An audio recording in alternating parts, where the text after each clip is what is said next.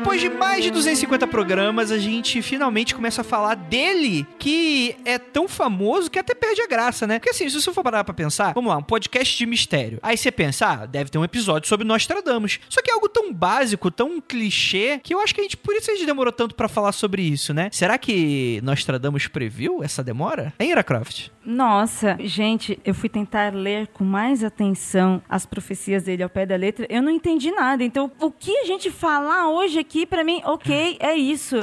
E se você pesquisar lá na- nas profecias dele, lá vai estar marcado lá que o Mundo Freak ia fazer episódio dele em tal número, tudo. É só questão de interpretar. Mas tá Não, lá não, previsto. não vai estar escrito que o mundo freak vai fazer, vai estar escrito assim. E quatro se juntaram numa noite chuvosa, naquele dia em que tudo cai, prestes a um grande evento ocorrer, e sobre mim falaram. Né? Uma parada assim. Qualquer evento pode ocorrer com estas palavras, gente. E eu lendo, eu, gente, eu não estou sendo cética. Eu quero acreditar. Hashtag eu quero acreditar, mas é um negócio surreal. Relaxa, deixa isso comigo. Eu posso iniciar com uma pergunta? Por favor. Qual foi a primeira relação de vocês, assim, com o Nostradamus? Da onde que você viu falar? Da onde que surgiu? O que você lembra, assim? Tua primeira relação com a parada? Ah, mano, assim, no meu caso, cultura pop geralmente é muito forte. Então eu não vou falar, eu não consigo falar o aonde eu consegui ver e tal. Mas é um nome que ele é muito forte. Então, às vezes, até sem, sem você saber quem é, você provavelmente já escutou falar. Provavelmente foi alguma dessas revistas, tipo Super Interessante, Mundo Estranho. Tinha uma na minha época que era o Disney Explorer. Talvez eu tenha lido ali. Nossa, que eu não imaginava revista da Disney ser primeiro contato com o Nostradamus. Olha aí. Mas ok, mas ok. Mas eu entendi o que você quis dizer. Nossa, falando contato com Nostradamus, pra mim parece que tá falando de ET. É, mas quem disse que não? pois é, né? E, e- e vocês? Vocês lembram quando foi a primeira vez que vocês ouviram falar do Nostradamus, assim? Então, é que nem o, o Andrei falou, assim, é algo tão comum, assim, sempre, né, tava falando que não vou lembrar certinho, mas com certeza foi em algum fim do mundo. Foi alguma vez que o mundo acabou e ele previu isso antes. Aí começou a falar. Bem, eu tive influência em casa por causa da minha mãe. Minha mãe sempre foi believer ao extremo, por causa dela que eu frequentei diversas religiões e, e ritos. Olha só. Então ela já falava em casa, ela já conhecia, então eu escutei em casa. Só que eu sempre escutei mais o lado místico dele. Tanto que quando a gente foi estudar a pauta, eu falei pra ele, falei, nossa, ele fez muito mais coisas além disso, no lado físico, trabalho físico, independente de todo esse lado místico. E eu já não conhecia este lado. Porque pra mim foi um dos primeiros contatos foi com um livro do Nostradamus. Deve ter sido o Pensamento, o Pensamento que lançava essas bosta, né? Era chamava Nostradamus e o Inquietante Futuro. Aí, tipo, tinha várias das trívias dele, a Centúrias, sei lá que porra que tinha esses nomes. Vários deles, assim, saca? E, e eu lembro que eu li algumas. Aí eu até tentava interpretar algumas, assim. Isso moleque, sei lá, 12 anos. Tinha sempre aquela que era o Hitler, né?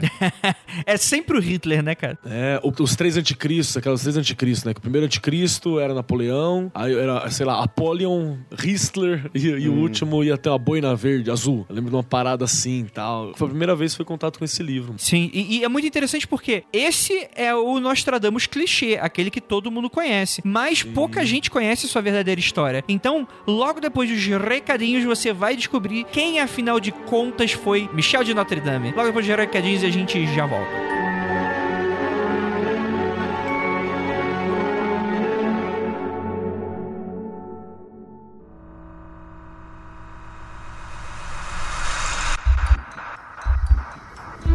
Nada de errado com seu áudio.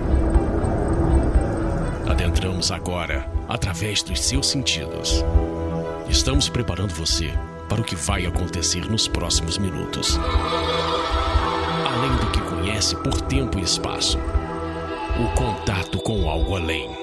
Não conte para ninguém e nunca olhe para trás, pois este é Mundo Freak Confidencial.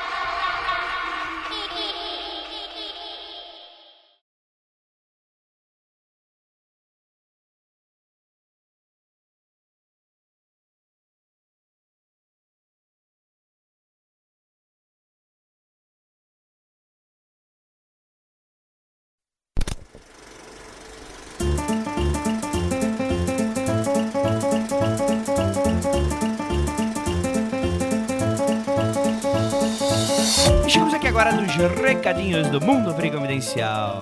Com essa minha voz extremamente esquisita, porque eu estou resfriadinho. Mas antes da gente começar esse programa maravilhoso, temos aqui que agradecer aos pauteiros que foram responsáveis pela pauta de Nostradamus, a Pris Guerreiro e o Maurício da Fonte. Muito obrigado pelo trabalho daí de vocês.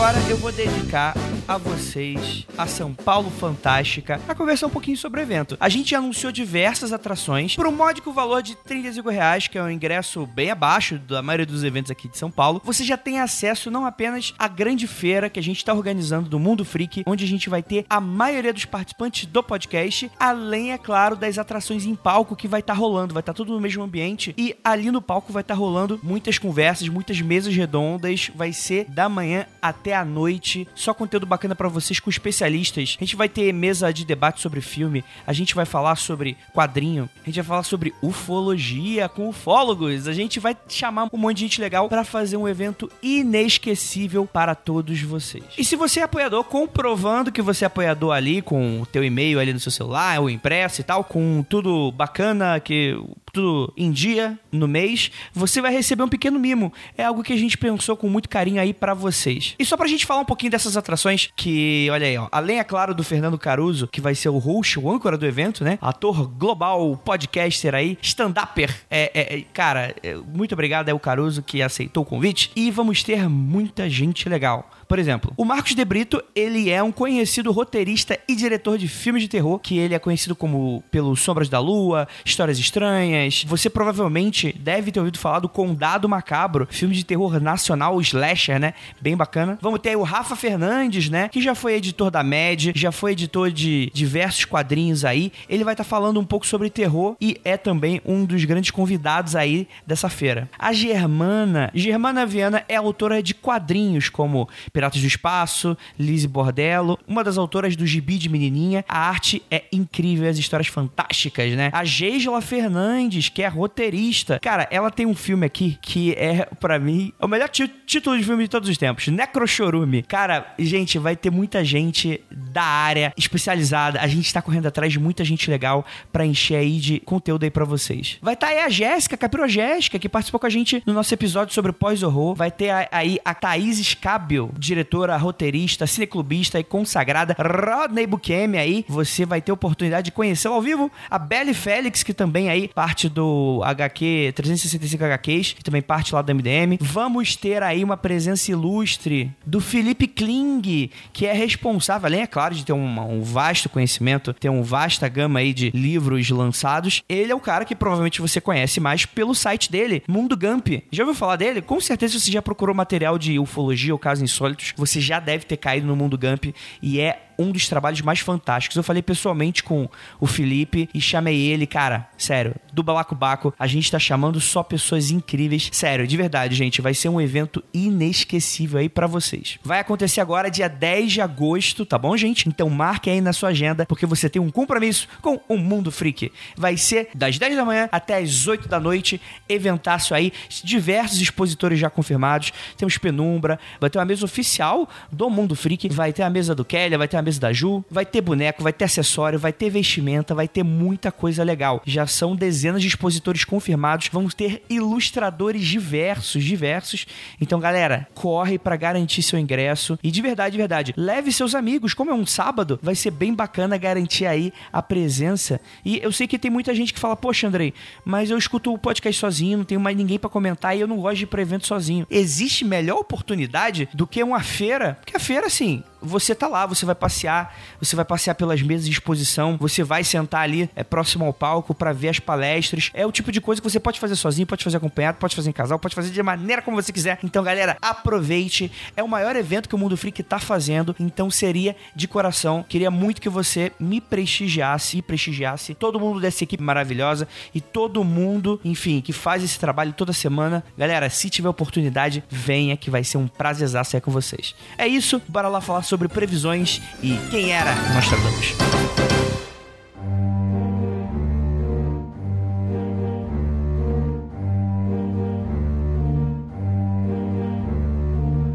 Bem, vindo de uma tradição judaica, né? Ele tinha um avô que era muito dessa questão do rabino high power, né? Esse lado místico da cabala, do, do, do misticismo judeu e coisas nesse sentido. Lá pelo século 1500, 1500 e uns quebradinhos, né? Só que o que aconteceu nessa época foi uma... é, quer dizer, em muitas épocas da Europa, né? Muitos séculos ocorreu a perseguição quanto a esse grupo de pessoas, né? A gente costuma ler bastante sobre o antissemitismo relacionado ao século XX por causa da Segunda Guerra Mundial, Hitler, a Alemanha perseguindo os judeus, ciganos, negros, homossexuais, coisas nesse sentido, mas a Europa toda sempre foi muito antissemita durante muitos anos, assim, né? Muitos séculos e tal. E nessa época, nesse, nesse período aí de França, Alemanha, aquela, aquele miolozinho ali, tava rolando uma inquisição muito forte por parte dos judeus. Os judeus estavam sendo obrigados a se, a se converter ao catolicismo. E aí, tem até o nome do, do, do Nostradamus, porque ele não se chamava Nostradamus. Ele era o Michel, o Michael Gassonet, que era, era o nome da família dele. Só que o que acontece? Eles são obrigados a mudar de nome para que eles não sejam perseguidos e obrigados a se converter ou serem até mortos. Então ele mudou para Michel de Notre Dame, que seria, né? Notre Dame, para quem não sabe, além do nome da, da, da, catedral, é Nossa Senhora, né? É como é, é, dito. E aí, depois de um tempo, foi, né? Essa coisa de adaptação, Nostradamus, Nostradamus. É uma forma diferente de você escrever Notre Dame, né? Então isso é um fato interessante já da vida desse cara que já começou muito perseguido de maneira geral desde a sua família. Eu acho que era legal falar que como ele estava ali no período da Renascença, né? E você teve uma das coisas que ajudaram a dar uma dose a mais o antissemitismo é que no período da Renascença você começou a recuperar muito daquelas, daqueles valores helenísticos, né? Uhum. Os valores gregos, esses valores mais antigos. E já existia uma cisma muito grande entre os, os helenos, né?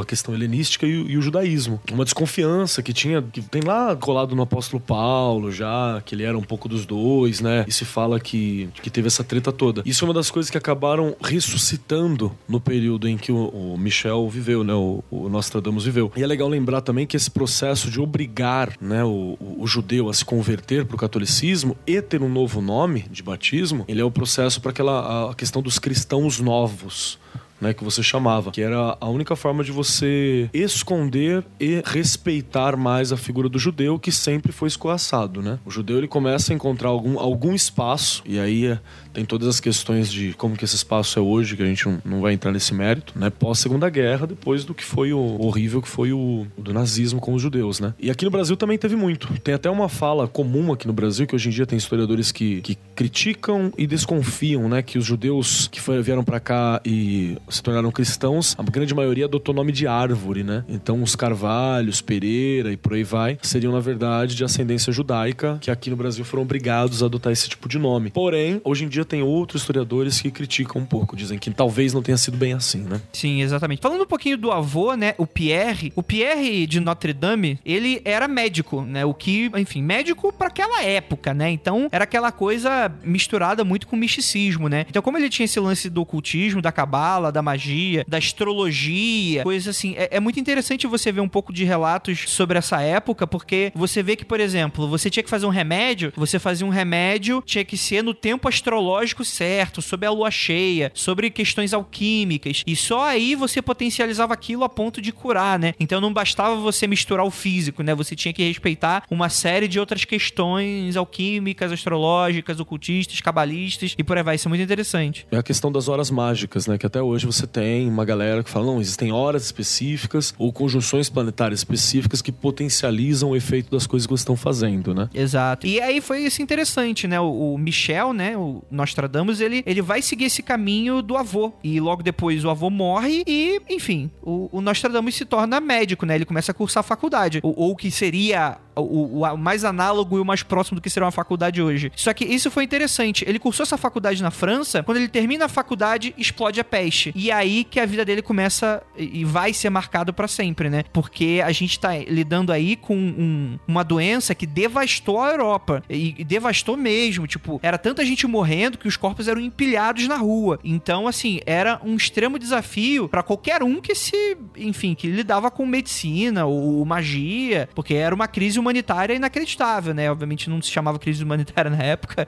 mas vamos dizer que era um probleminha, né? Foi logo depois ou foi no final, quando ele tava terminando? Então, segundo, segundo eu tava lendo, a crise começa mais forte a pegar mesmo quando ele tá terminando. Que aí seria bom coisa assim pra conclusão do curso, né? Falar, ó, cura a peste aí, aí. Você curar, você concluiu o curso, meu, que aí é um Sim. puta desafio.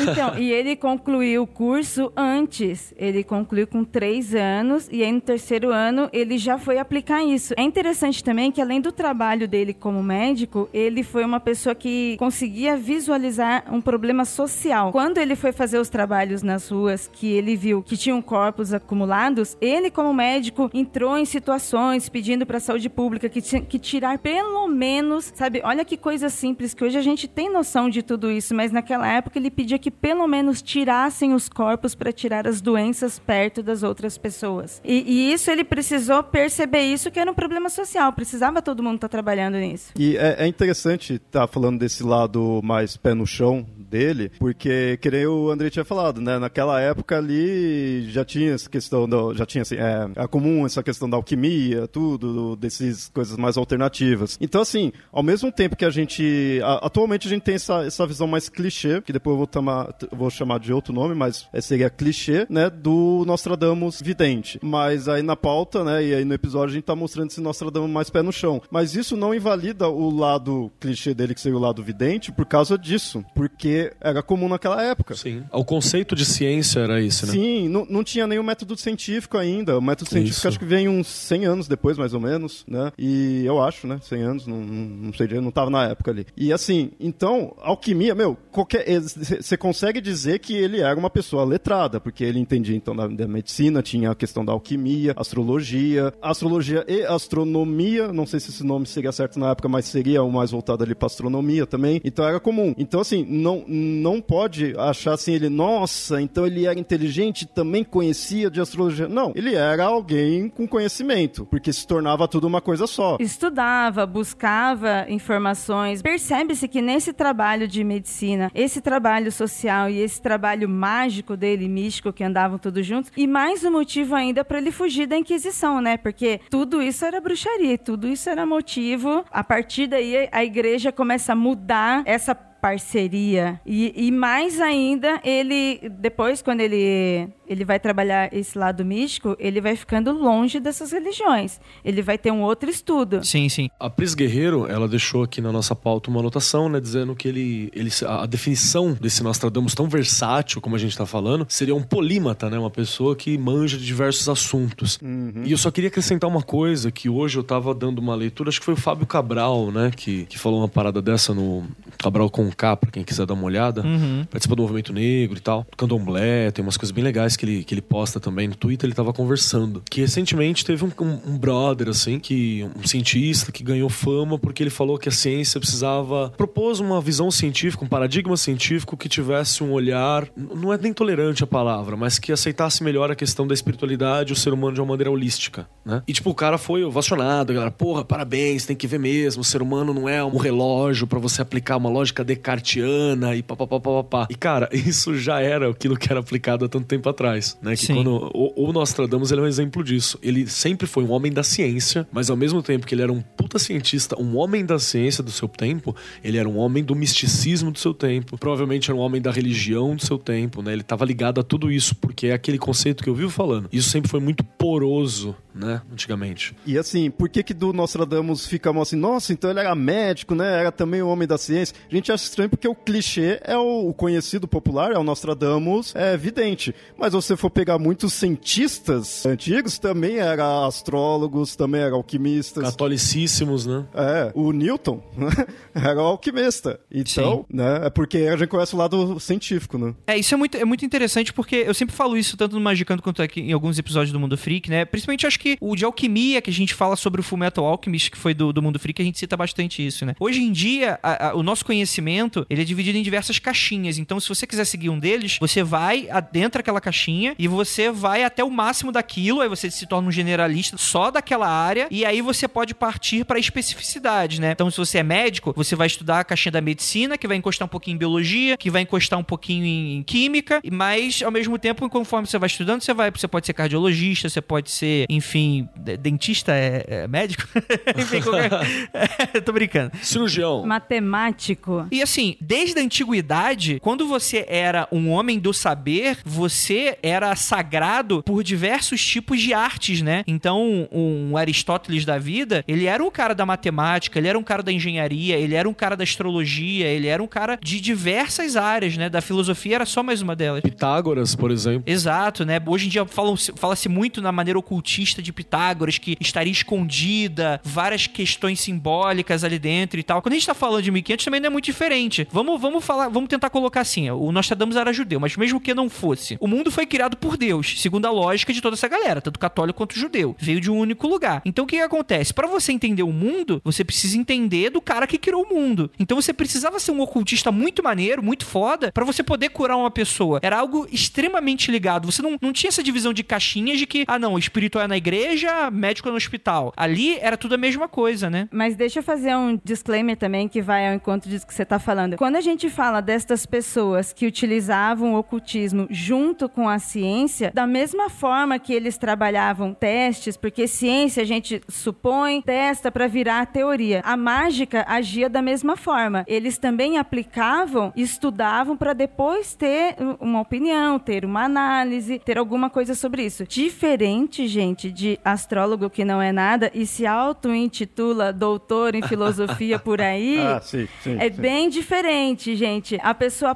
pode ter este conhecimento ou não, desde que ela estude, aplique e teste a sua teoria. Não é só falar qualquer besteira também, não. Eu acho que o que você tá falando é muito interessante, Ira, porque, novamente, a gente conhece muito, nós tradamos o místico vidente. Aí você pensa, muita gente cético, ah, é vidente e picareta, né? O cara inventou um monte de baboseira e a pessoa segue porque é trouxa, né? Só que é muito engraçado que eu estudando essa pauta me lembrou muito um pouco da história do Paracelso. O Paracelso foi um cara foda na época, não é porque ele era um cara do conhecimento, só, tipo, era o cara que era preso nos livros igual vários outros amigos dele na época. Ele era um cara viajado. Ele viajava e gostava de lidar não só com a nobreza, ele lidava com o povo, ele ia pra aventuras, ele testava coisas novas. Então ele era um cara da experimentação. Assim era o Michel de Notre Dame aqui pra gente também. Ele era um cara muito à frente do seu tempo. Você chegou a citar, Ira, essa questão da higiene dele, que era muito à frente do tempo dele. Vamos lembrar, gente. O pessoal cagava no balde e jogava na rua.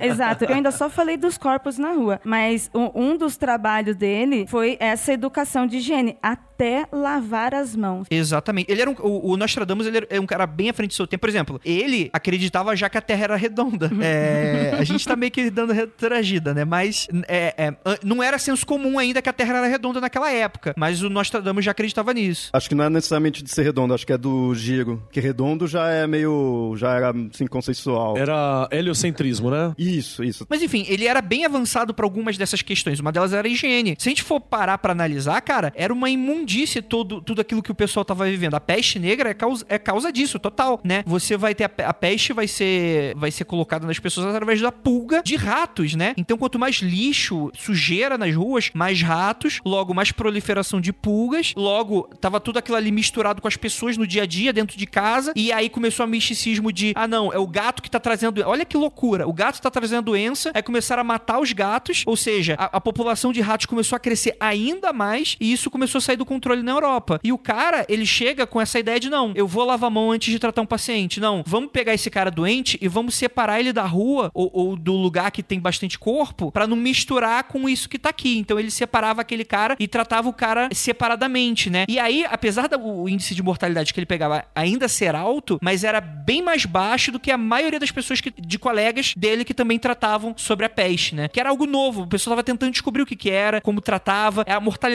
era quase 100%. Ou você morria, ou você ficava extremamente desfigurado. Então era algo que tava abalando muito a Europa naquela época. Eu quero acrescentar umas coisinhas na fala do Dedê, que uma delas é quando a gente fala de rato, você fica pensando que é aquele ratinho que você tenta pegar na tua casa e ele corre, né? Que é um- uma, uma mistura daquele camundongo do mato com um rato que veio, sei lá, de Portugal em navio, tá ligado? Você acha que é esse ratinho, mas não. O rato da Europa que a gente tá falando era um puta de um rato preto do tamanho do teu antebraço e que essa desgraça já estava já acomodado à vida humana. Esse, esse ratão, é uma ratazanona, ele já tá extinto. Porque o que acontecia com essas porras desses ratão? Ele era domesticado, ele ficava na tua casa andando, e aí você olhava pra ele e ele continuava olhando pra tua cara ali. Ele não ia embora. Ele ficava ali, se escondia nas cobertas, era um, um puta de um ratão. O que a gente tem hoje são os ratinhos menores, que não são domesticados, são selvagens. Então ele te vê, ele, te, ele corre. Esses outros não, eles faziam parte da vida social dos indivíduos ali. A outra parada é que mesmo a questão de saúde, muita gente achava, acreditava nos miasmas naquela época. Tanto é que os doutores da peste, eles vão usar aquele bico gigante, parece um, um pombo do inferno. Que é um cosplay sensacional. Aquele bico gigante, eles colocavam umas paradas assim dentro. Umas ervas, né? de cheiro, umas ervas, que era pra filtrar o miasma. Mal sabia que era mordida de uma pulga. Tanto é que por muito tempo se achava que era o rato o problema logo depois, e não a pulga. E também não se tinha descoberto a questão dos micro-organismos ainda. O próprio surgimento de doenças achava que era miasma, é, se acreditava naquele surgimento espontâneo de rato, de vermes, de- dessas coisas todas. Então era um momento de descobertas mesmo, né, Pra colocar. E a última coisa sobre essa fala do Dedei também é que só pra vocês terem uma noção, ouvintes, quando a gente fala de ai, mas lavar as mãos é básico, cara, tem um médico que é o Philip Semmelweis, Semmelweis, sei lá, não sei dizer o nome do cara não, que é um médico húngaro que em 1846 ele fez a ligação na cabeça de que talvez, talvez a quantidade de mulheres mortas no parto tinha relação com o fato dos médicos estarem mexendo em cadáveres minutos antes de fazer o parto, sem lavar a mão, saca? Então a galera achava, não, não entendia isso. Foi ele que falou: vamos fazer um teste? Vamos lavar a mão antes de ir mexer na, na cirurgia da mulher grávida, depois de sair do necrotério? É, a evolução da, da nossa saúde de coisas simples demorou pra caramba, mas ainda tem muita coisa Sim, em mudança que as pessoas não, não percebem, não sabem, sei lá o que também. A minha experiência em assistir filmes no sofá da minha casa e nunca ter saído do Brasil, Olha, eu diria que o nome disso não é experiência, Taíra, é mas... sim, é sim, pode ser. mas enfim, a minha experiência vendo filmes dessas épocas, é, tá, tá tudo retratado ali. É o que eu imagino como era, meu. Todo mundo sujo, todo mundo cagado, todo mundo doente, um em cima do outro. E, e demorou-se pra, pra conseguir entender que o mínimo era separar. Monty Python, né? Em busca do cálice sagrado, né? Como você sabe que ele é um rei? Porque ele não tá sujo de merda, né? exatamente, exatamente. Por exemplo, tem uma coisa que, que relatam dele, né? Ele gostava muito de lavar as mãos com água limpa, né? Antes de mexer ali no- nos doentes, né? E também mandavam que as pessoas colhessem pétalas de rosa, com as quais produziam pílulas para ministrar aos enfermos. E hoje se sabe que tem um, um ácido ascórbico, né? Que, que são das pétalas que tem vitamina C, o que é um excelente agente anti-infecção. Então ele até escrevia algumas fórmulas, né? Ele falava, abre aspas, de 300 a 400 rosas vermelhas colhidas antes do alvorecer serão pulverizadas e misturadas com pó de serragem dos mais tenros cipestres, íris de floresta, cravos, raízes de cálamo aromático e oleandros. Isso foi em 1555. Cara, então ele era um cara que era muito disso. Eu sei que a Ju não tá aqui, seria muito legal pegar a opinião da Ju, mas isso que o Andrei tava falando das pétalas de rosa, é hoje, depois de muitos anos, feito vários estudos que falam que ele utilizou esse ácido, mas ele não sabia e ele utilizava essa mistura da ciência com a magia. Ele preparava os remédios com base na ciência, naquilo que ele fazia, e essa, essa coisa das pétalas de rosa, ele descobriu com os estudos que ele fazia de natureza, de magia aplicada. Só hoje em dia que se sabe dessa vitamina nas flores que ele usava. Sim, sim, sim. É aquela coisa, né? Hoje em dia você vai pro meio do mato, pros índios, e aí você descobre que a raiz que eles usam pra alguma coisa muito específica serve pra aquilo. E provavelmente isso foi fruto de gerações e gerações de testes, Exato. alguma coisa assim. E outras que não tem nada a ver, que, enfim, é, às vezes é muito viagem de confirmação isso. Mas no caso, coincidentemente ou não, ele usava isso e isso de alguma maneira ajudava a tratar de, de certa forma um sintoma ou outro, né? Ou pelo menos a, a curar o, o lance geral. A gente não tem o registro, mas deve ter morrido muita gente também. Fala, ah, toma aqui esse cogumelo que deve sarar. Morreu. Ah, não, não sara. É tentativa e erro. É, exatamente. Então, gente, é, sem querer ser muito duro, mas já tava morrendo mesmo, né? Então, sorte se vivesse. O natural é que ia morrer. Senhoras e senhores, Ira Croft. Ira genocida, prazer. É. Gente, eu não tô matando ninguém, nem estou apoiando nada disso, mas, né, estamos falando de saúde, né? Quem era médico naquela época? Ah, então, isso aí. Lá pra 1531, tudo muda pro Nostradamus, né? Ele é convidado por um tal de Júlio César Scaliger pra ir pra Agen, ou Agen. Eu não sei como é que se pronuncia o nome desse lugar, mas é um lugar muito bacana. O nome dessa, dessa menina é muito incerta, né? Mas, ao que tudo indica, a maioria das pessoas atribuem a Henriette Dencalçou, né? Que teve dois filhos com ela. Só que o que acontece? Ele, nessas viagens através do, da Europa, tentando curar essa doença, quando ele volta pra casa, em dado momento, ele descobre que a, a mulher dele e os dois filhos morreram por causa da peste, né? Isso abalou muito ele. Então ele acabou não largando exatamente, né? Mas ele teve uma mudada de rumo muito, muito grande na vida. E o que vai gerar é essa figura folclórica que ele se torna como o Nostradamus, né? A morte da família levou a essa grande fase de, de viagem, introspecção, mudança. Ele acabou se aprofundando cada vez mais nos estudos místicos, estudos ocultistas e, enfim, e é conforme ele ia fazendo isso, o que que acontece? Quando ele era médico, tudo bem, acho que talvez relevava-se um pouco, mas conforme ele foi pegando um pouco dessa pecha de vidente, a Inquisição começou a perguntar dele: Ô, oh, vem aqui conversar sobre esses lances que você tá fazendo aí. Aí nós tratamos que era um cara muito pra frentex na época. Ele falou: É, acho que não tá muito bem para mim. Então ele ficava mudando de lugar e viajando, né? Porque, enfim, ele tava começando a pesquisar coisas que não era muito legal pro status quo da época, né? Que não era muito bem aceito. E é muito interessante porque aí a gente vai lidar com a faceta vidente do Nostradamus. Porque é dito que desde criança, as lendas contam, o próprio avô, o próprio pai do, do Michel, eles percebiam que o Michel ele tinha sonhos bizarros, que ele tinha algo, um certo dom de vidência. Só que isso foi algo que não é que foi abandonado, mas foi algo que, enfim, ele não deu muito muita trela na época que ele era médico e foi aí que ele começou a se aproximar cada vez mais desse tipo de coisa e começou a não, não necessariamente levar a sério porque não necessariamente ele não levava antes, mas ele começou a se aprofundar cada vez mais e, e dar mais importância a essas visões que ele tinha. Ele era um cara que perdeu tudo, né, mano? Na hora que você perde tudo, o que sobrou, você presta atenção, né? Então, foi mais ou menos isso. Agora sim a gente entra nesse lado do Nostradamus vidente. E aí, na verdade, agora que se a gente está vendo o Nostradamus mito. A gente. mítico, né? A gente tava falando lá de ser clichê, dele ser um lado místico, assim, tudo. Não, para mim, ele. O Nostradamus, ele é um mito. Porque. Por que agora isso tá. Bom, enfim. Nostradamus 2019, 2022. então, né? É, bom, vou trazer o mito do mitografias, né? Esse é o mito errado. Vamos voltar às origens aí do, do conceito de mito, né? Porque eu, por causa que aí ele se torna um, um mito por causa dessa ideia, que a imagem que agora a gente tem dele é maior do que ele, sabe? Ele é um médico, ele fez não sei o que, fez a questão da peste, daí, mas a gente conhece esse Nostradamus vidente, do qual até, ó, vocês começando a contar do Nostradamus vidente, vocês já começaram uma narrativa dele ali, que de repente pode até ter sido inserida a mais aí, mas agora já não faz mais diferença, porque esse Nostradamus que a gente conhece não é o que existiu. Nossa, que profundo!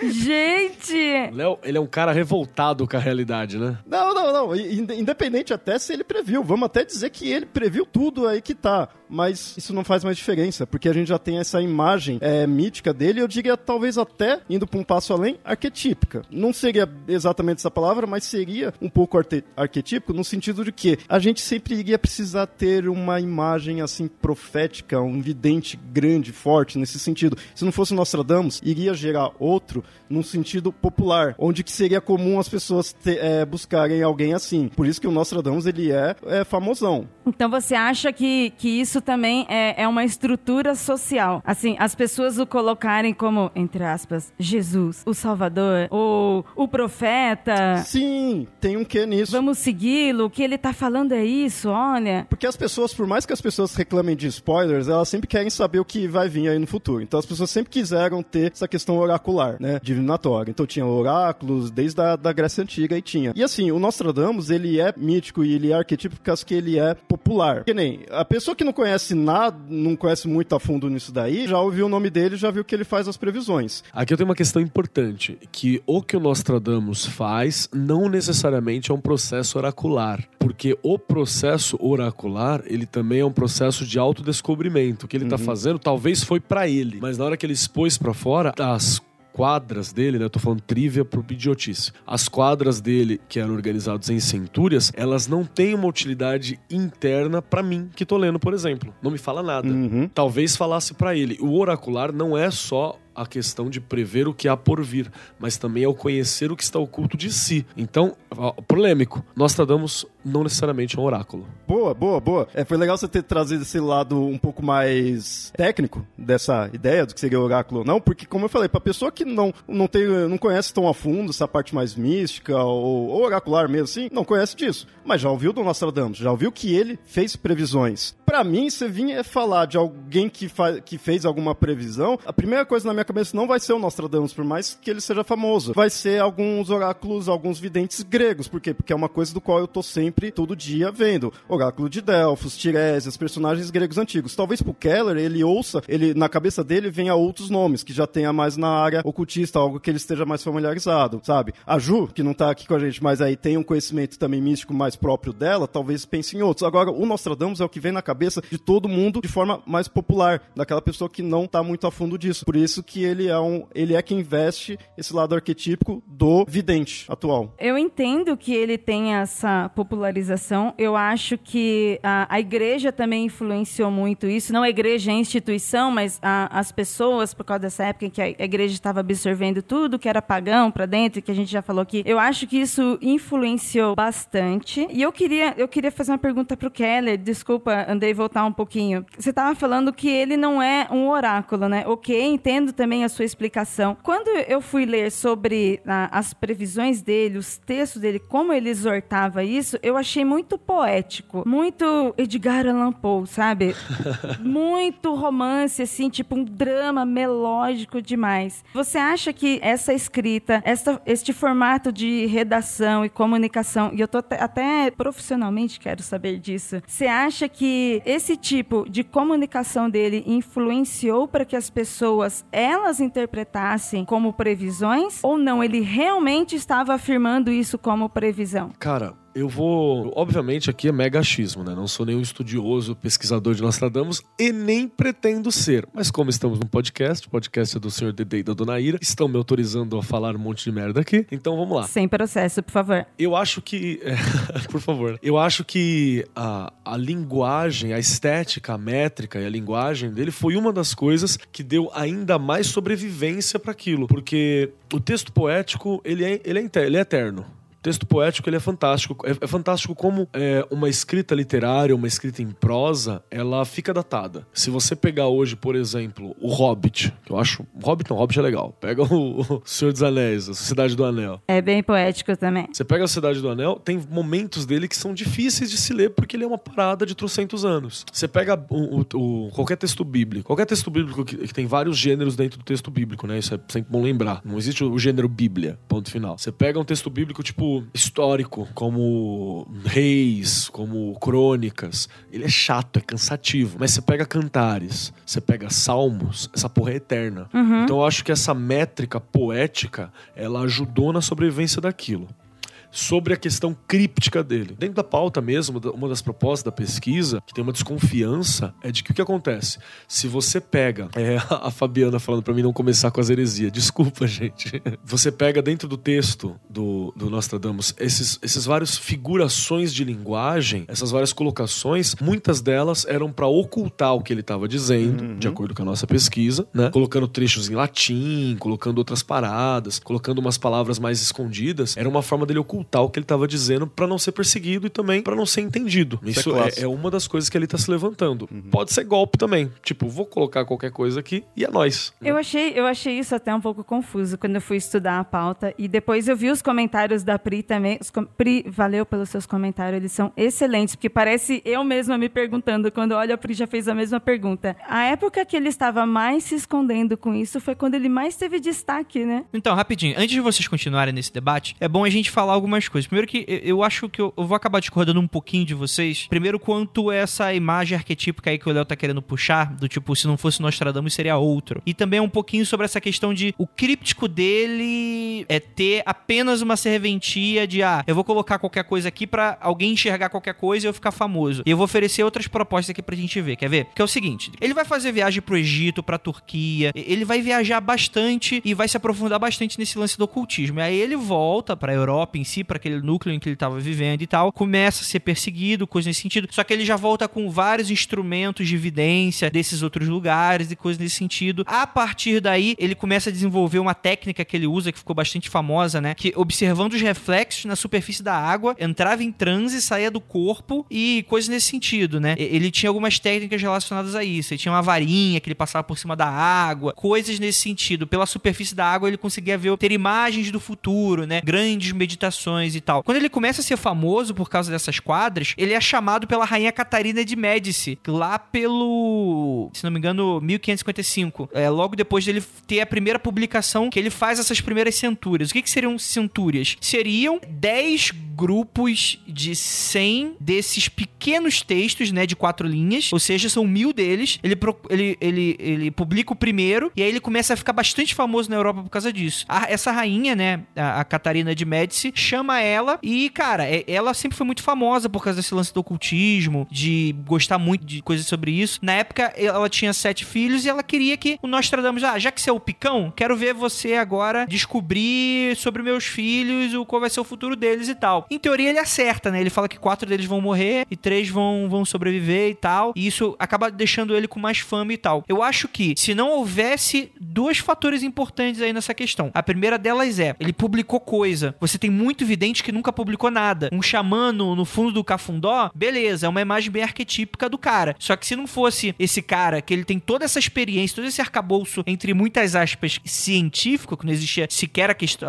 eu, eu acho, né? Não existia nem o termo ciência na época. Mas ele era esse cara da pesquisa, né? Do conhecimento. Se ele não tivesse todo esse arcabouço de estudo, de faculdade, coisa nesse sentido, ele não seria esse cara hoje. Esse cara que é o Nostradamus. Então não teria um Nostradamus hoje. Seria, sei lá, eu, eu acho que não teria ninguém. Ou o máximo, lendas, sei lá, Merlin, que é muito mais lúdico do que um, um personagem histórico de fato, né? E ao mesmo tempo, essa popularidade com relação à rainha, né? Então você vê que era uma pessoa de grande importância. Se a gente for lembrar hoje, tal- talvez se o John Dee nunca tivesse sendo brother lá da rainha Elizabeth, talvez a gente nunca soubesse quem é o John Dee, por exemplo, né? É, é só era essa galera que a gente lembra, porque enfim, qual era o cara, o plebeu que morava na rua 2 do, do século XVI? Tu não sabe quem é esse cara. Tu não sabe que era vizinho desse cara, mas tu sabe quem era é, a pessoa que a rainha se consultava. E isso acabava deixando pra frente. E aí que vem o lance do críptico, que eu acho que essa discussão é muito mais extensa, né? Muito desse texto críptico ele fazia justamente pra fugir da igreja e da Inquisição. Então ele misturava ali no texto dele, inclusive, muitas palavras de grego antigo, de latim, porque era algo que não era de fácil acesso pra qualquer um. Então era o meio dele escapar de uma possível punição pelo que ele estava fazendo, que era meio que proibido. Então isso é uma possível explicação, é claro. Você pode até argumentar que mesmo que ele não estivesse fazendo de propósito, esse elemento foi o que fez ele sobreviver também durante muito tempo. Que hoje você olha pro texto, você consegue interpretar uma Segunda Guerra Mundial, uma Terceira Guerra Mundial. Você consegue interpretar Napoleão, Hitler, porque é algo muito é muito é, é tão amplo, né? O tipo, Genérico. Genérico. É genérico, né? É, é o que hoje se brinca, né, do, do, do vidente picareta, né? Que o cara faz genérico de propósito. Ele chega e fala, ó, cuidado com a rosa que a pessoa vai te trazer. Que pessoa? Não sei. Cuidado com o mar. Mar vai te trazer alguma coisa. Aí vai um surfista te dar um golpe e falou, porra, lembrei da vidente. A vidente falou que ia ter cuidado com o mar.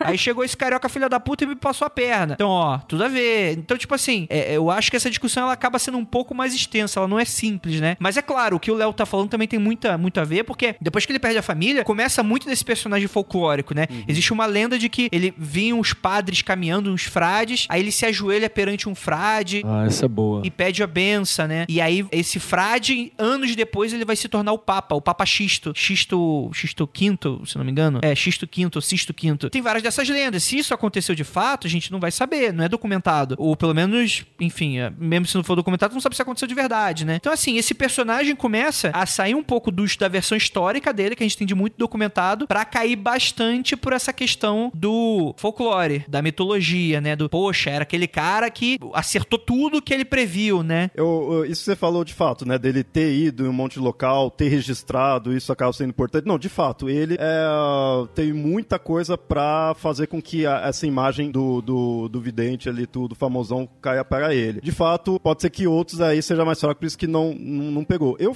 aí é um palpite meu, né? Já nem sabia dizer muito bem ou não. Eu acho que de repente sim, vai. é, voltamos no tempo e matamos o Nostradamus, então nunca existiu. Pum, acabou, não existiu o Nos- Nostradamus. Eu acho que era muito capaz, não que necessariamente vá outra pessoa ocupar o lugar, mas é, eu imagino até que seria comum de santos católicos ficar famoso nisso daí, porque tem alguns que tiveram coisa de, de evidência e, e aquele negócio, você ficar famoso, registrado na história, desde aquela época, alguém aí, santo católico, é mais fácil do que um, um Zé Ninguém ali que previu algumas coisas. Mas, mas eu concordo contigo que essa questão do Nostradamus e todo o conhecimento dele, registro e o que ele foi fazendo, é, corrobora pra ele ser o famoso, né? E essa questão aí do, de se esconder nas palavras do que tem, um, esse daí também é comum, né? Fazer de forma genérica, em, em evidência, tanto antiga ou, não. Mas isso também é muito comum que a gente vê na própria Bíblia, o Apocalipse. Alerta de heresia. Tem muita hipótese de que aquilo lá, na verdade, era uma crítica a Roma, daquilo lá. Não, não, e, e engraçado, Léo, você puxou um negócio que eu acho que é, é genial. É analogia, porque é isso mesmo, né?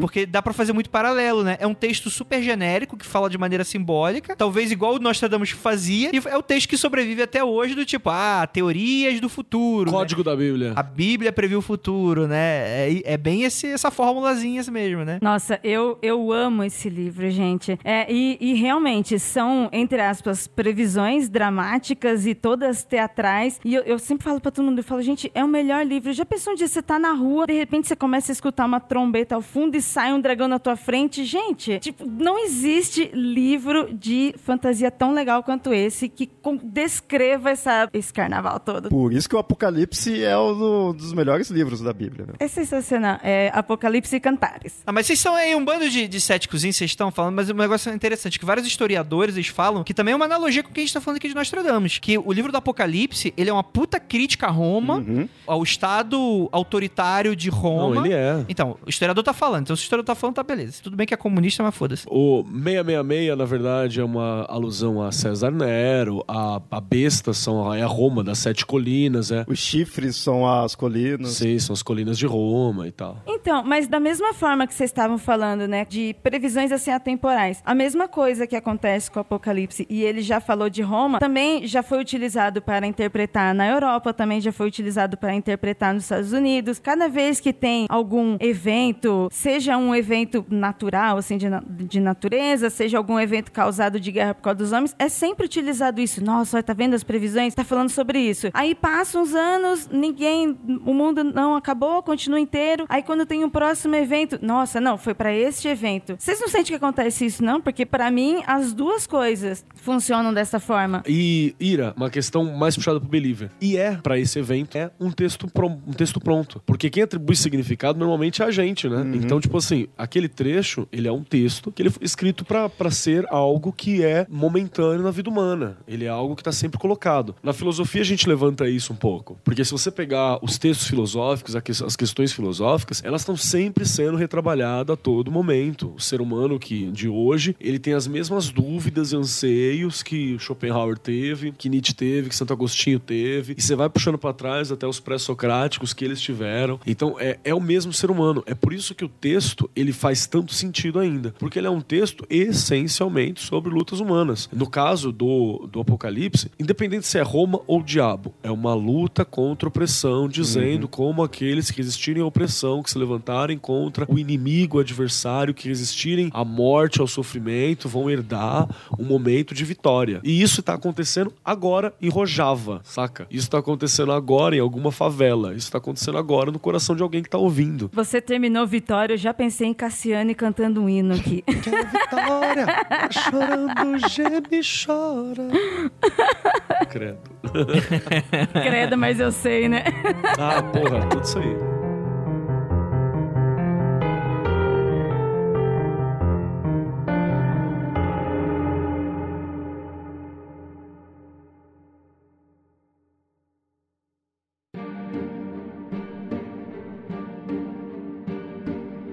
Vamos comentar um pouquinho então sobre essas centúrias dele, né? Vamos falar um pouquinho. Eu, eu acho que a gente tem que interpretar agora e levando em conta o mundo podcastal e levando em conta o que a gente quiser. Cara, vixe, eu juro pra vocês, eu, eu li as três primeiras páginas, eu não entendi nada. N- não só com a relação do que aconteceu, eu olhei e falei assim, eu não saberia imaginar do que seria previsto. Eu achei muito difícil. Eu não li que eu não quero spoilers. Por favor, Keller, faça pra gente sua previsão.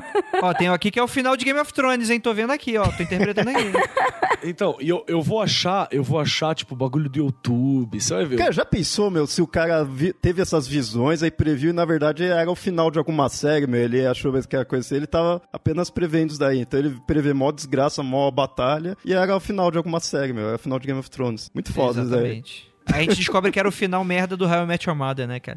É nem de batalha, né? Só. Vamos lá, ó. O caixão é posto na catacumba férrea, onde sete filhos do rei estão mantidos. Seus ancestrais surgirão das profundezas do inferno, lamentando ver os frutos de sua linhagem morta. Em teoria, essa aqui seria relacionada à queda de Hitler, aprisionamento e transporte de Mussolini num caminhão até Milão e sua execução em 1945. Caralho, é muito esforço pra ver isso, né, mano? Maluco, isso aí pra mim é tipo, sei lá, um spin-off da, sei lá, do Hobbit, manja? Tipo, sete anões sobreviveram e ficaram embaixo, na ponte de Casandum.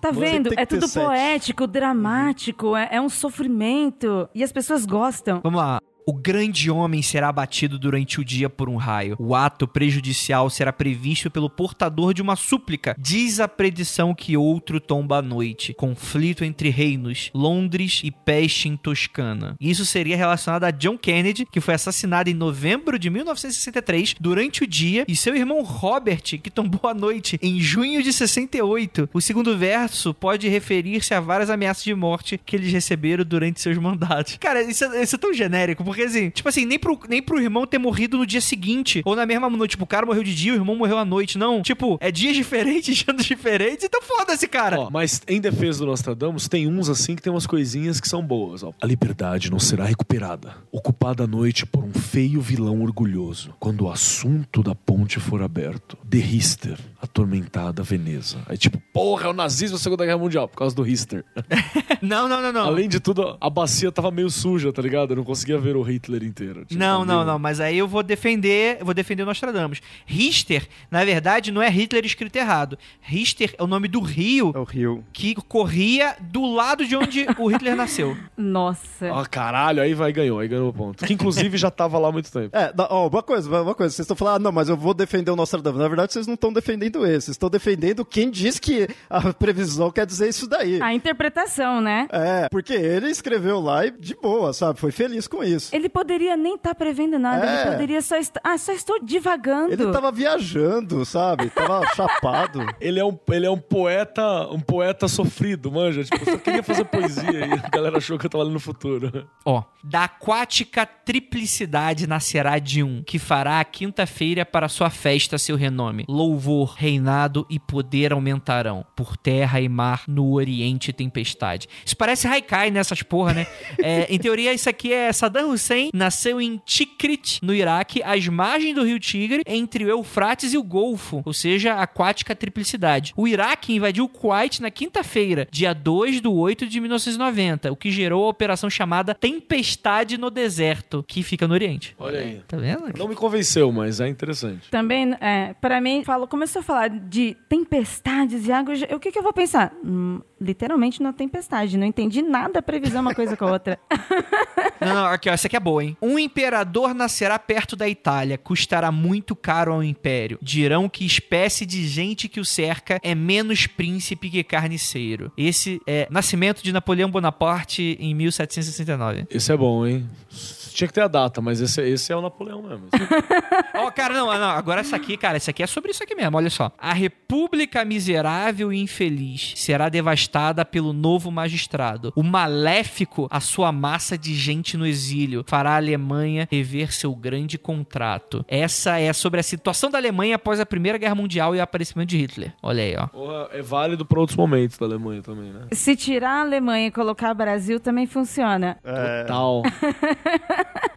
Ó, tem um legal aqui agora. Eles julgarão ver o sol à noite, quando avistarem o porco, meio homem, barulho ensurdecedor. Pode-se ver uma batalha sendo travada no céu e escuta-se os diálogos de bestas brutais. Hiroshima e Nagasaki, que tiveram sua destruição descrita nessa quadra. Gostei. Então, um negócio interessante aqui, ó. ó. É a décima quadra da segunda centúria, logo abaixo. Assim que tudo tiver organizado, aguardamos um século bem sinistro. A multidão de disfarçados e solitários, clero, bem mudada. Poucos serão os que desejarão ficar em seus lugares. Isso aqui é a previsão de que Daniel Bayer se juntaria a gente pra escutar esse, esse episódio sendo gravado aqui.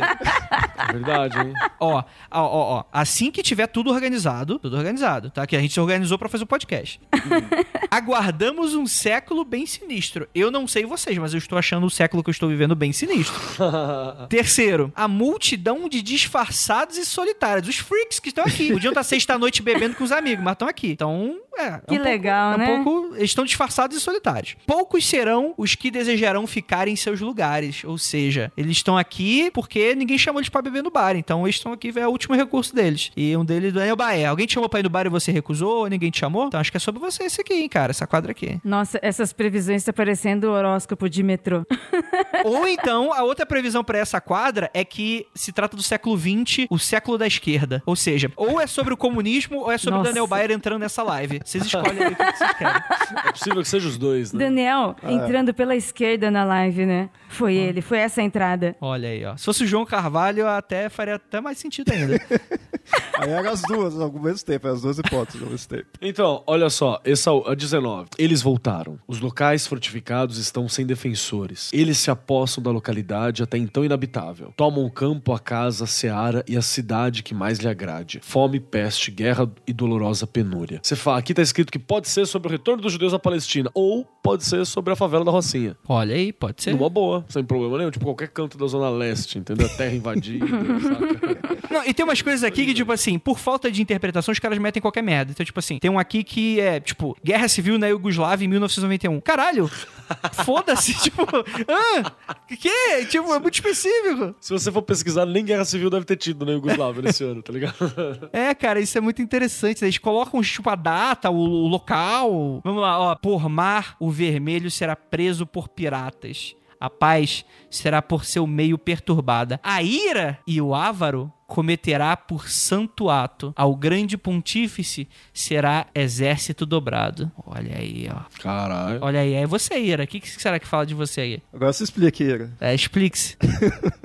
Nossa, não, gente, eu sou coisa mais fofinha. A Ira e Ávaro. Quem que é... Ira, quem é Ávaro aí que você é não me dá? Quem é esse tal Ávaro aí, hein? Que você tá de conversinha aí? Quero saber, hein? Olha lá, hein? Olha aqui, achei, achei mais uma, hein? A grande peste não se retirará da cidade marítima até que a morte seja vingada. Rio de Janeiro. Escolhe a morte. Pode ser qualquer uma. Qualquer uma das 500 e tantas que tem acontecido lá por, sei lá, por hora. O sangue do justo foi condenado pelos malfeitores, sem que ele tivesse incorrido em culpa. Não foi enganado nem ofendido pela grande dama. Quem é a dama? Quem é que foi enganado? Fica aí, a dúvida. Muito bom isso aqui, cara. Ai, vamos lá. O jovem leão vencerá o velho num torneio de liças. Ele lhe perfurará o olho através da armadura dourada em um dos dois combates e terá morte cruel. Um ano após a publicação desse texto abaixo, ocorreu o casamento da irmã e filha de Henrique II, rei da França. Na festa, travou-se um combate amistoso entre cavaleiros, no qual o rei desafiou o jovem Gabriel de sua guarda. No segundo assalto, a lança do cavaleiro levantou a viseira da armadura do rei, penetrou seu olho e atingiu o cérebro. O rei agonizou por 10 dias e depois morreu. Ó, esse aqui tá mais específico, eu gostei desse aqui. É, ficou mais claro. Ah, conforme os anos foi passando, ele foi melhorando, né? Olha o desprezo do Léo. Ficou mais claro. O Léo fez. Hum. Não, ué, é, só.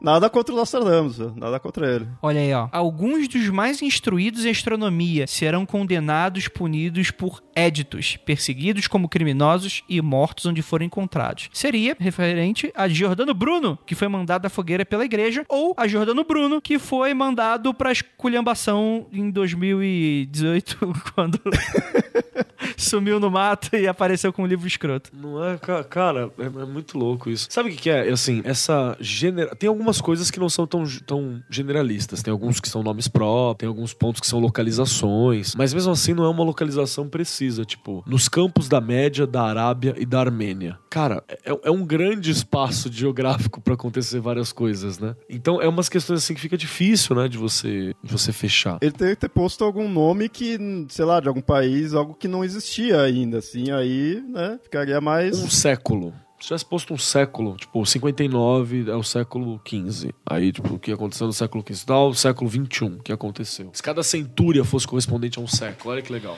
Ah, então, mas tem. Estão falando aqui que a última centúria é relacionado a futuro, né? Futurão, tipo, próximo da gente, né? Tem um aqui, por exemplo. No ano de 1999, sete meses virá pelos ares. Um grande chefe apavorante que fará reviver o grande conquistador de Angolmóis. Antes e depois, a guerra reinará pela felicidade. Seria. é- Essa foi uma das que foi interpretada. Você lembra que em 1999 tinha aquele papo de fim do mundo por causa de Nostradamus? É por causa dessa quadra aqui. Ah, sim. É, foi quando ele... Uma das vezes que ele voltou, né, a, falarem direto. É, 1999, sete mês, sétimo mês, né? Tipo, é julho. Então a pessoa foi desenhando ali o, o, o que poderia ser. Tem alguma aí que tá com alguma interpretação que ainda está por vir, assim, tipo... É porque normalmente essas coisas sempre é coisa que já passou, né, assim. Alguma que, ó, não, aqui ele tá dizendo que, sei lá, que os ETs vão visitar a gente, alguma coisa assim, sabe? Alguma coisa, de fato, pro nosso futuro, sabe? Que eu quero estar preparado. Eu quero spoilers. Nostradamus, previsões 2019. Ó, o fim do mundo acontecerá em 2019, de acordo com Nostradamus. Então, eu vi várias sobre isso, né? E aí tem matérias, entre aspas, artigos, assim, falando sobre isso, que ele disse até 2019, não não disse um, um dia de 2019. Então você pode, a gente pode ir até a virada do ano esperando esse dia. Exatamente, né? Olha só aqui, ó. E o eclipse do sol sucederá ao mais escuro, tenebroso verão que jamais existiu. De tal modo que julgarão a Terra fora da órbita e abismada em trevas eternas. Quando o sol ficar completamente eclipsado, passará em nosso céu um novo corpo celeste. O monstro será visto em pleno dia. Os astrônomos interpretarão os efeitos deste corpo de outro modo. Por isso, ninguém terá previsões em face da penúria. Essa é pra quando? Não, isso aí já foi. Isso aí é a final do Game of Thrones. Ah, bom. não, não, mas, mas porque essa daí é, é previsão, estão falando aí que é pra 2019 ou não? Porque essa já foi usada. Então, estão falando que é pra 2019 por quê? Por quê? Porque, ó, o objeto chamado de 2002 NT7 tem 2 km de largura, é tamanho suficiente para provocar a extinção de todos os seres vivos e a NASA diz que a chance desse corpo atingir o planeta é muito pequena, mas Nostradamus alertou. Os astrônomos vão errar e ninguém estará preparado. Vixe. É, Essa é uma das dicas de por que é 2019. E a segunda é, também tem relacionado à NASA. Na sua profecia, Nostradamus fala que um eclipse do Sol, um eclipse acontecendo quando a Lua passa em frente ao Sol, encobrindo a Terra com sua sombra. E adivinha quando acontecerá o próximo eclipse solar? Justamente em 2019. Então, pelo visto, assim, de- de- desde 1500 pra cá, não ocorreu nenhum eclipse solar, pelo visto, né? Então, obviamente, 2019. Então, é isso que eu ia falar. É- é- essa daí já foi usada numa das vezes aí que ele voltou a, a- a falar aí por causa de eclipse. Eu lembro desse quando você falou do eclipse, eu falei, meu, eu, eu já vi essa previsão. Então, não deu certo a outra vez, quem sabe agora, né? Eu acho que todo eclipse tem essa história. É, sim, sim. Eclipse, cometa, sempre um fim do mundo novo. Eu, eu achei várias aqui sobre o governo brasileiro, hein? Oh, eu vou me arrepender muito, mas vai, fala, Keller. Achei várias aqui, cara. Começar, começar. Olha só. Morte doenças a jovens mulheres, dores de cabeça. Da cabeça os olhos, o mal marchando sobre a terra. Do mar infaustos, sementes do mal. O mar pra mim é o Rio de Janeiro. Sementes do mal, vinho às escuras. Pro ruile abundante, muita chuva. Aos frutos a guerra molestará. Prisões, ameaças secretas. Entre os próximos, discórdia. A vida eles doarão, pelo mal, diversas catarses. A morte em consequência. Faz a dancinha do, da posse aí. Cala. A morte em consequência. O veneno fará concórdia. Terror, medo, grande apreensão. O viajante se libertará dos arreios. Olha aí, olha aí. Mas a- agora que o, que o Keller falou aí mais uma vez que essa daí também seria pro Rio, eu fiquei pensando assim, é, é muito legal você fazer isso aí, você personalizar essas é, evidências dele, assim. Então você faz, tipo, é, Nostradamus versão Rio de Janeiro. Aí você pega tudo essas daí e vai vendo o que, que você pode, né? Ponto que ele tá falando ali do Rio. Ou versão Brasil, né? Pega um geral, assim. Sabe? É muito legal isso aí. Sim. Olha essa. Olha, olha essa aqui, ó. Por grandes males, a religião é atingida. Por causa dos jovens e legados da representação. Dádiva doada aos indignos. Nova lei é muito frouxa. Aproveitam-se dos bens do velho pai. O rei em território favorável. Aí, aí, é o governo brasileiro, porra, tá aí, ó. Total. Então você acha as paradas, tá ligado? Muito louco isso. Mas agora aqui, analisando aqui, a gente falando aí coisas dos locais, tudo aí de, de personalizar, mas o único local mesmo que ele fala, que ele repete pra caramba mesmo, é da França, né? Aí você vê já, né, a influência dele mesmo. É, que é a terra dele, né? né? É a terra dele. Mas então você vê que é o único, né, assim, que ele fica citando. Por isso que eu falei aqui, é que ele citasse algum local que ainda estaria por vir. Algum nome estranho quando a gente vai ver é alguma coisa ainda que tá pra vir. Isso é legal. Previsão que já passou não tem graça, já aconteceu.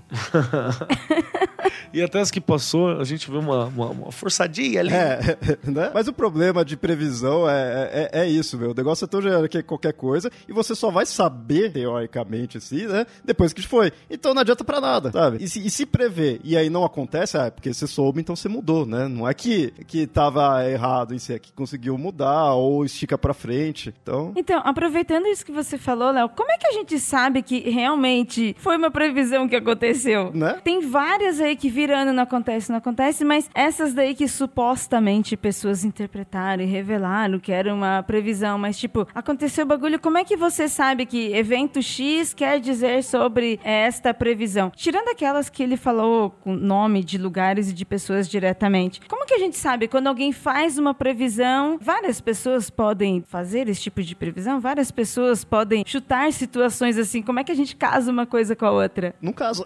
Essa é a questão. Keller, você que não é, não é cético como o Léo, me responda.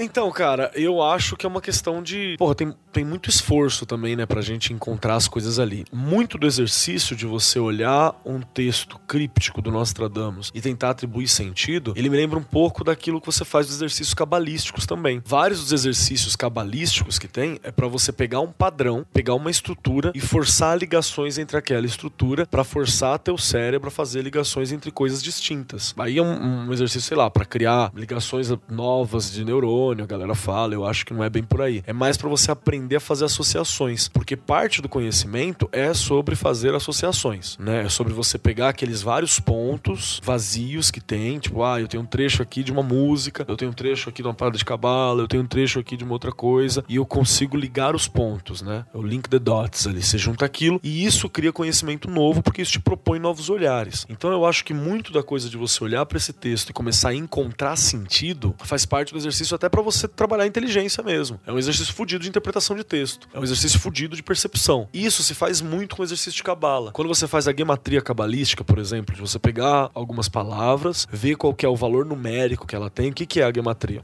Eu pego uma palavra, qualquer uma, sei lá, eu não vou lembrar agora. Mas eu pego, lá, banana. Aí eu translitero ela pro hebraico e vejo cada letra hebraica tem um valor numérico. E aí, quando eu faço essa soma de valor numérico, vai dar, sei lá, 32. 32 tem um significado aleatório, não é esse o significado de 32. Tem um significado aleatório de, sei lá, uh, amor a Coca-Cola. Então, deve haver uma relação entre banana e Coca-Cola. E cabe a mim fazer o exercício de ver qual que é a relação entre os dois. Isso é um exercício cabalístico utilizado. E eu vejo que dá para fazer coisas parecidas com esse texto. Uhum. Entende? E duas coisas que, é, que também funcionam dessa forma. Aí você falou da parte cabalística, mas sistemas divinatórios, em geral, dá pra se usar dessa forma.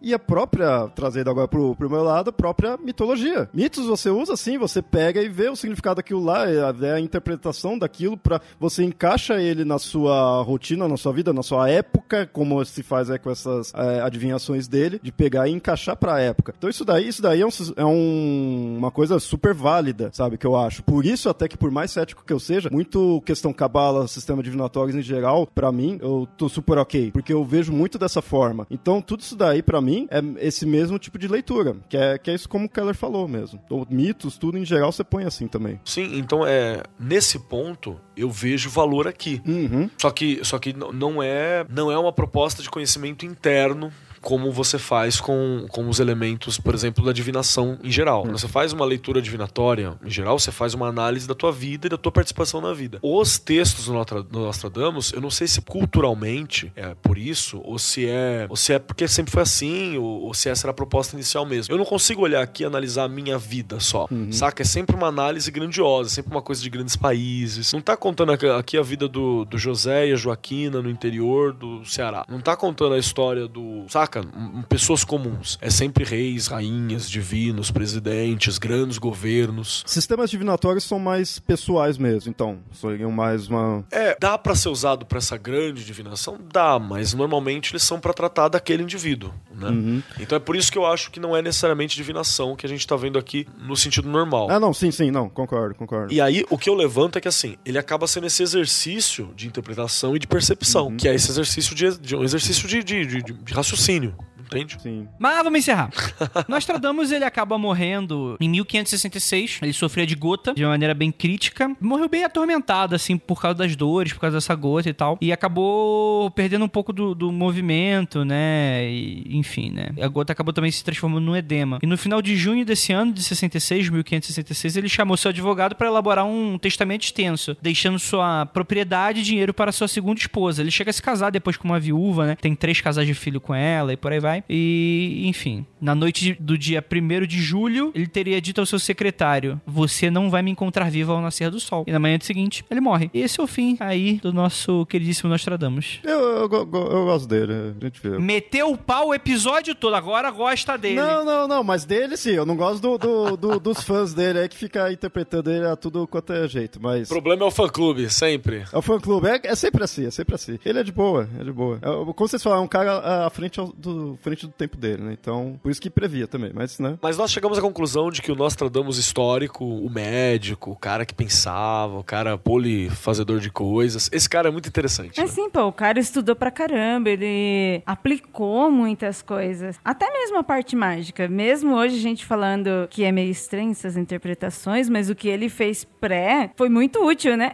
Cara, olha aí que loucura, hein, pra, pra galera da Cabala aí. Agora que eu tô olhando, não tem uma historinha legal, né? É só desgraça. Você sabe quando você faz o rolê da Cabala, você tem dois caminhos. Quando você não sobe pelo caminho do meio, você sobe por um dos caminhos da lateral, no caso é o caminho que vai pra Rod, é muito comum você ter percepções apocalípticas do mundo. Olha aí, olha aí. Aí você diz, então, a- as previsões dele é tudo coisa ruim? É tudo apocalíptico, cara. Não tem uma coisa tipo assim, fala, vovó fará bolinhos e terá uma tarde gostosa vendo Netflix. É que isso dá audiência, meu. Você vê que é, que é nem programa de tarde aí de tragédia. É, é grande seca, morte, inimigo, prisão, latente. Chamar atenção. Pois é, ninguém prevê que eu vou ficar muito rica e poderosa e dominar este mundo, né?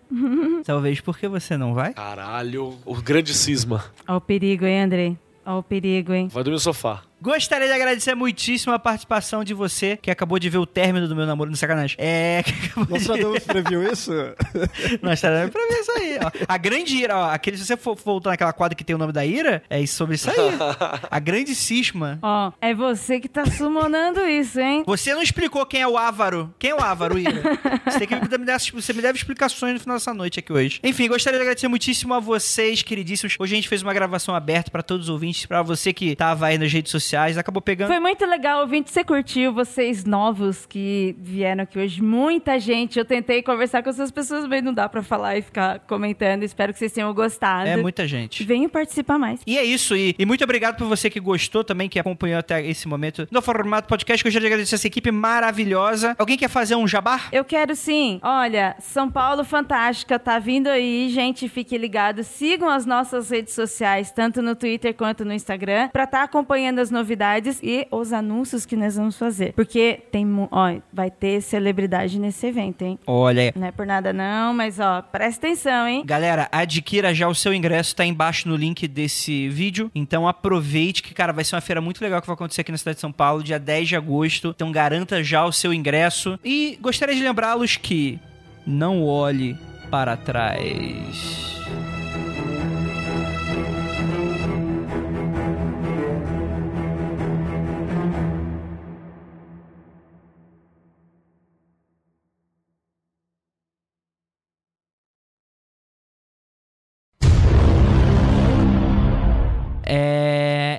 Eu, tava pensando um negócio legal, mas eu não posso falar. Droga. Ah, fica meio confuso, né?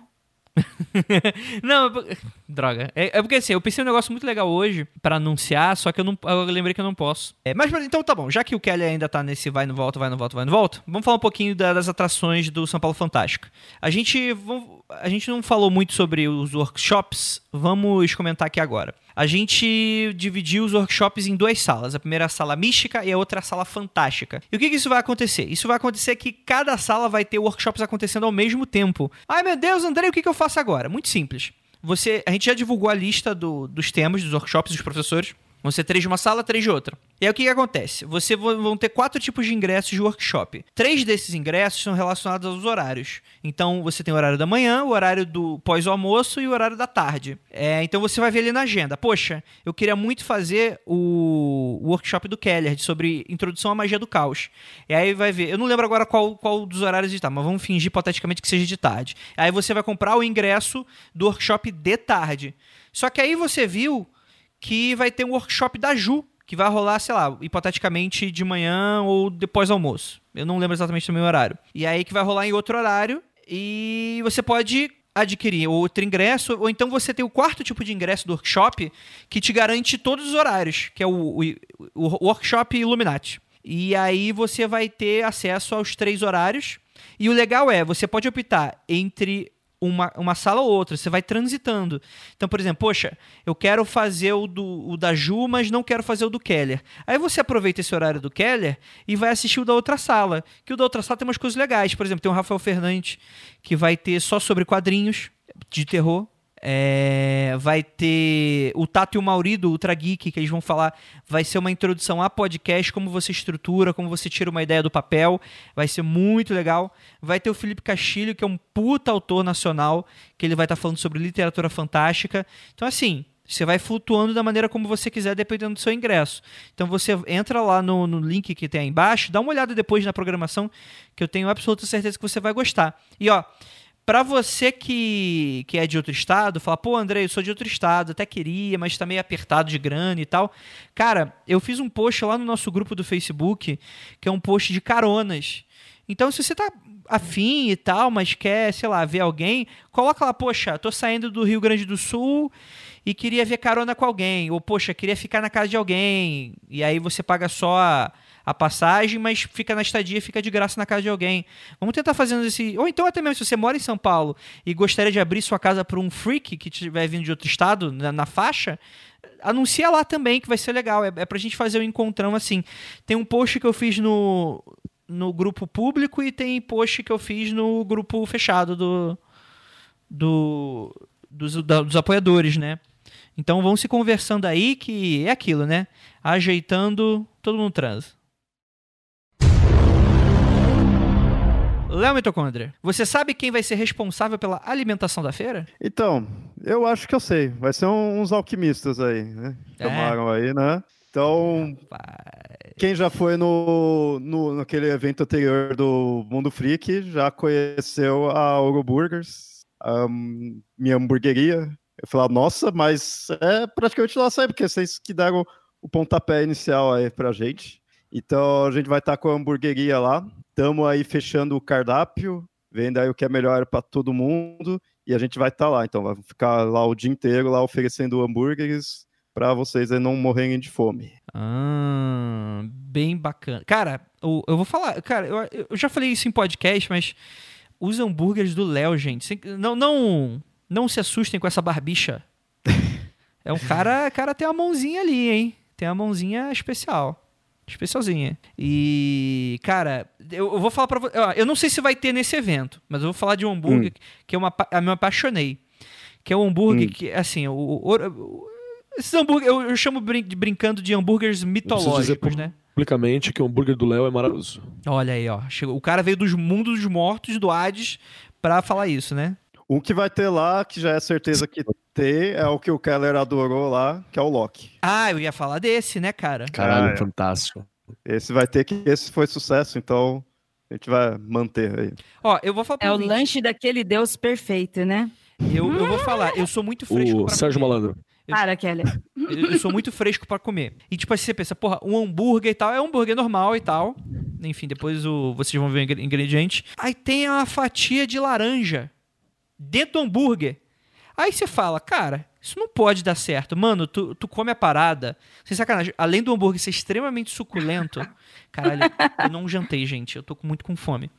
Além do, do hambúrguer ser muito suculento, a laranja explode na boca. Então, tipo assim, é gostoso aquele salgado. Aí de repente vem um docinho assim do nada. Tipo, isso te surpreende. Cara, é muito bom, cara. Então, se você. É outra oportunidade também pra você vir aqui experimentar o- os hambúrgueres do Léo. Vamos começar então?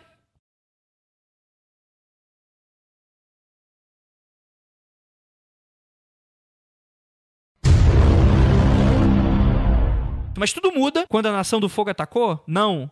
Quando... É, Porque que Ai, desculpa. Só que o que acontece? O Nostradamus ele se casa, né? Olha aqui, ó. Aqui tem a queda da Dilma. Nossa. Ó, quando a estrela se aproxima, a estrela do PT, obviamente. As três potências mundiais se inimizam. Foi bem no período ali de estranhamento entre Rússia, a China, e, é, Estados Unidos, olha aí. Paz da Terra receberá um duro golpe. Olha o golpe. Olha só. Então que foi golpe? É, foi golpe. O Nostradamus tá falando. Segundo Nostradamus, Foi golpe. Da França até o Tibre, uma serpente dominará. Deixo aí pra vocês interpretarem quem é a serpente, qual que é a nossa França e o nosso Tibre. vocês sabem Cara, que isso aí eu vou cortar merda. tudo, né? Editor, corta toda essa porra aqui. que o cara tá falando. Não, sabe o que é legal também? Nossa, É que, o Kelly tipo é assim, muito gente- arrogante. Ele fala as coisas cagando regra e aí não. Aí, porra. Eu fui publicar merda do episódio 250, eu, nem, eu não escutei pra revisar. Eu falei, deve estar tudo certo, publiquei. Tá essa merda falando do Partido Novo, aí quem tem que escutar no inbox sou eu. Nossa, esse Kelly era muito arrogante. Deixa eu falar. Mas foi o, problema é que- Nostradamus que... falou isso agora. Não, Então, ah, deixa, eu- deixa, isso é legal também. É o que acontece quando a gente. A gente tinha gravado faz o quê? Uns quatro meses, cinco meses que a gente Sim. tinha gravado. Foi antes, foi antes da eleição, não foi? Foi, Foi foi antes da eleição. turno. Foi antes da eleição. E aí foi bem legal que tava, tipo, tava des- desincronizado as piadas, tava desincronizado tudo, né? Você muito foi um vidente, é, viu? Foi questão de vidência. É, tudo bem, sabia que... Ano passado, Quer- o brigar ficou o ano inteiro pistolando, gente. Então, Falando de é, política, foi quase todos, os- quase não, todos os programas. Pra quem quer, quem quer brigar comigo, entra na fila aí. mundofreak.com.br